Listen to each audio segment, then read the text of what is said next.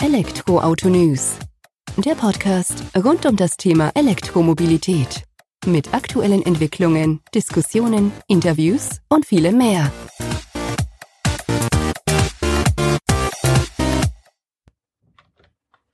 Servus und herzlich willkommen bei einer neuen Folge des Elektroautonews.net Podcast. Ich bin Sebastian und freue mich, dass du auch diese Woche wieder eingeschaltet hast, wenn wir uns mit dem Thema E-Mobilität ja, in unterschiedlichsten Facetten beschäftigen. Diese Woche spielt Matthias Schmidt, seines Zeichens Automobilanalyst aus Berlin, wieder eine wichtige Rolle in unserem Podcast. Denn in seinem monatlichen Report hat er wieder interessante Zahlen zu E-Autos, Plug-in-Hybriden und so weiter zusammengetragen, die wir jetzt eben auch nochmal gemeinsam näher betrachten. Ähm, Aussage des heutigen Podcasts, E-Auto und Plug-in-Hybrid-Zulassung nähern sich immer weiter an. Hierfür haben wir uns das erste Halbjahr am europäischen E-Automarkt angeschaut und haben eben geguckt, wie sich die beiden Segmente stark angenähert haben.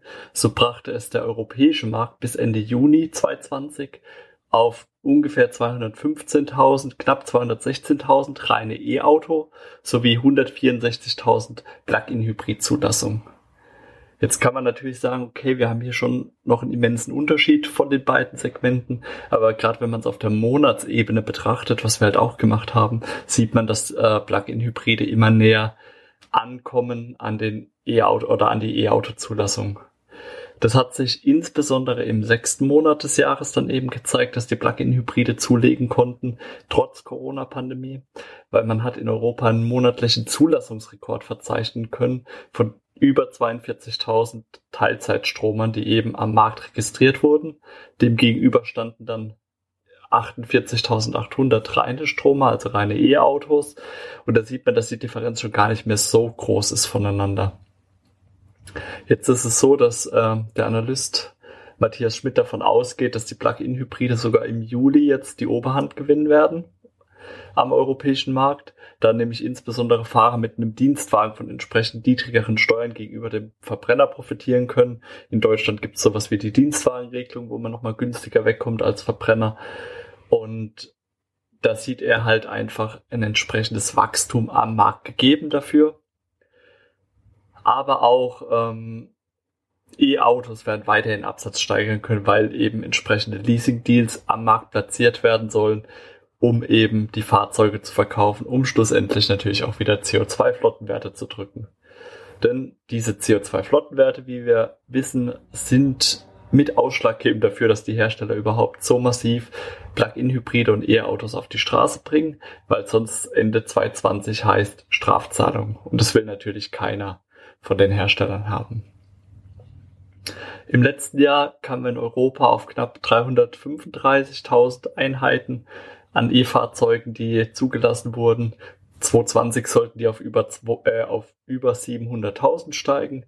Das wurde natürlich durch die Corona-Pandemie mittlerweile nach unten korrigiert, knapp 20, 21 Prozent.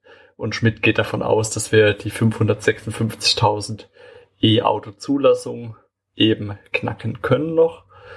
Und geht halt eben davon aus, dass das getrieben wird durch eine starke Subvention beim privaten als auch beim dienstlichen Kauf von E-Autos und Plug-in-Hybriden, um eben diese CO2-Konfirmationsziele zu erreichen.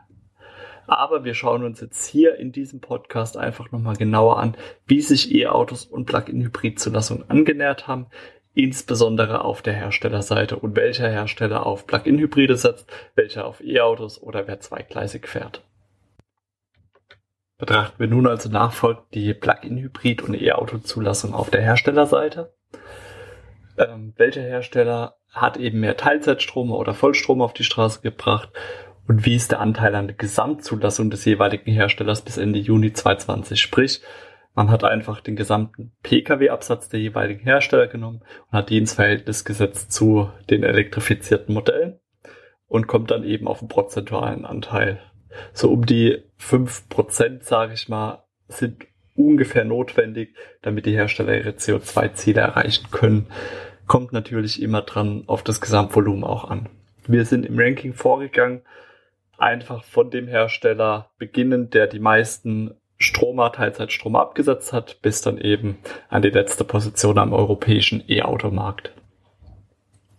Und es lässt sich eben festhalten, an vorderster Front steht der VW-Konzern, welcher es Ende Juni 2020 auf ein bisschen was über 47.000 reine E-Autos gebracht hat, sowie 31.685 Plug-in-Hybride, die man auf die Straße gebracht hat bzw. zugelassen hat. Und das zeigt uns eben auf, dass im VW-Konzern, da haben wir ja eben Volkswagen an sich, Audi, Porsche, Seat, Skoda mit drin, ähm, die Stromer mit einem guten Drittel die Zulassung überwiegen. Betrachtet man das Ganze wieder auf die Gesamtzahl der Zulassung des VW-Konzerns selbst, machen diese sogenannten Steckerfahrzeuge in Anführungsstrichen um die 6,8 Prozent aus. Deutlich positiver sieht es da bei Renault, Nissan, Mitsubishi aus. Rein von dem prozentualen Anteil an der Gesamtzulassung landet man da bei 12,9 Prozent Anteil, was aber eben daran liegt, dass auch halt die Gesamtzulassungszahl der Pkw niedriger ist als beim VW-Konzern. Nichtsdestotrotz liegt man mit reinen E-Autos leicht vorm VW-Konzern. Da bringt man es nämlich auf 48.835 E-Autos, die zugelassen wurde. Landet im Ranking aber nur in Anführungsstrichen auf Platz zwei, weil halt die Plug-in-Hybride nur mit ähm, 14.600 Zulassungen aufwarten können. Also da setzt man weniger als die Hälfte ab als der VW-Konzern. Nichtsdestotrotz eine schöne Quote aus unserer Sicht. Auf drei E-Autos trifft nur ein Plug-in-Hybrid. Ist doch auch eine Ansage. Und ähm, zeigt, wo Schwerpunkte gesetzt werden, eben bei der Renault-Nissan-Mitsubishi-Allianz. Auf Platz 3 des Rankings landet die PSA-Gruppe. Hier blickt man auf einen fast ausgewogenen Anteil an E-Autos, etwas über 24.000 gegenüber Teilzeitstrom an 18.000 wo man dann eben landet, was zu einem Anteil von 6,1 Prozent am Gesamtabsatz führt. Aber man, er hat ein relativ homogenes Bild, ist nicht ganz so extrem auseinander wie jetzt bei Renault, Nissan, Mitsubishi oder auch eben bei ähm, VW-Konzern. Die BMW-Gruppe handelt oder wartet mit einem Anteil von 12,1 Prozent auf, also wo elektrifizierte Fahrzeuge am Pkw-Absatz ausmachen. Allerdings muss man hier klar sagen, das kommt nicht durch die E-Autos, die abgesetzt werden, weil da setzt man knapp über 11.000 ab. Aber teilelektrifizierte Stromer, Plug-in-Hybride sind wir bei knapp 30.000. Das heißt, auf ein E-Auto treffen sozusagen drei Plug-in-Hybride, also komplett umgedreht zu ähm, Renault, Nissan, Mitsubishi. So rein von der Platzierung am Markt oder Positionierung am Markt. Und da sieht man eben auch, wie BMW seine CO2-Vorgaben wohl dieses Jahr erfüllen möchte, eben über die Plug-in-Hybride gesteuert und weniger über reine E-Autos. Die Hyundai-Gruppe, da verstehen wir eben die zwei Marken Hyundai und Kia darunter. Ähm, die drehen das Ganze wieder ein wenig, da setzt man auf knapp 26.000 Stromer gegenüber 12.000 Plug-in-Hybriden, was einen Anteil von 13,2 Prozent am Gesamtabsatz des Unternehmens ausmacht, was einfach auch wieder daran liegt, dass wir natürlich einen geringeren Pkw-Absatz in Gänze hier in Europa haben von den Marken. Das muss man natürlich immer im Verhältnis sehen, dass ähm, ja die ausschlaggebende Richtgröße eben auch der Gesamt-Pkw-Absatz ist, um diese Zahl da einzuordnen. Ja, Teslas Plug-in-Hybridanteil sowie Gesamtanteil an Steckerfahrzeugen im Gesamtabsatz müssen wir wohl, glaube ich, nicht näher beleuchten. Da dürften wir bei genau 100 Prozent landen, die die E-Autos am Absatz ausmachen. Und ähm, ja, der amerikanische Automobilhersteller nur noch zur Vervollständigung brachte es bis Ende Juni auf 36.652 Zulassungen in Europa. Dahinter im Ranking reiht sich äh, Volvo Cars ein. Da verbirgt sich dann eben Volvo und Polestar dahinter. Die haben fast nur Plug-in-Hybride abgesetzt. Ähm, das waren 29.307 bei Volvo selbst und 50 Zulassungen, die bei Polestar eben zugelassen wurden bei den Plug-in-Hybriden, die eben alle auf dem Polestar 1 entfallen. Der, das E-Auto mit Verbrennermotor, wie es so schön gesagt wird, weil man eben mit einer viel höheren E-Reichweite aufwartet als andere Plug-in-Hybride. Nichtsdestotrotz ist es aber auch so, dass langsam oder jetzt gerade im Juni erste E-Auto-Zulassungen mit dazugekommen sind. Das waren 35 bei Volvo sowie bereits 28 bei Polestar für den Polestar 2, der jetzt ja eben seine Runde gerade aktuell dreht. Und zeigt auf, dass auch da Wachstum ist. Und gerade wenn man dann bei Volvo jetzt langsam in dieses, in Anführungsstrichen, Massenmarktsegment reinkommt, dürfte da der Anteil doch auch wachsen. Im Moment, wie gesagt, Plug-in-Hybride sind ausschlaggebend. In der Summe kommt man auf 25,6% Steckeranteil an Gesamt-Pkw-Absatz. Also jedes vierte Auto oder knapp über jedes vierte Auto, das bei Volvo Polestar zugelassen wird, wird mit einem Stecker ausgeliefert. In der Regel Plug-in-Hybrid. Daimler, Mercedes-Benz wollen wir bei den deutschen Herstellern auch nicht außer Acht lassen. Ähm, die kommen in der kleineren Stückzahl mit einer ähnlichen Aufteilung wie die BMW-Gruppe daher. Das heißt, wir haben hier eine stärkere Ausprägung für Plug-in-Hybride, 16.800 ungerade, gegenüber reinen E-Autos mit 9.235, die zugelassen wurden, was auf einen Gesamtanteil von um die 9,1 Prozent am eigenen Absatz schließen lässt. Das ist auch ganz vernünftig, weil, wie gesagt, hier ein geringer, geringerer Absatz dann wieder in Summe dagegen steht.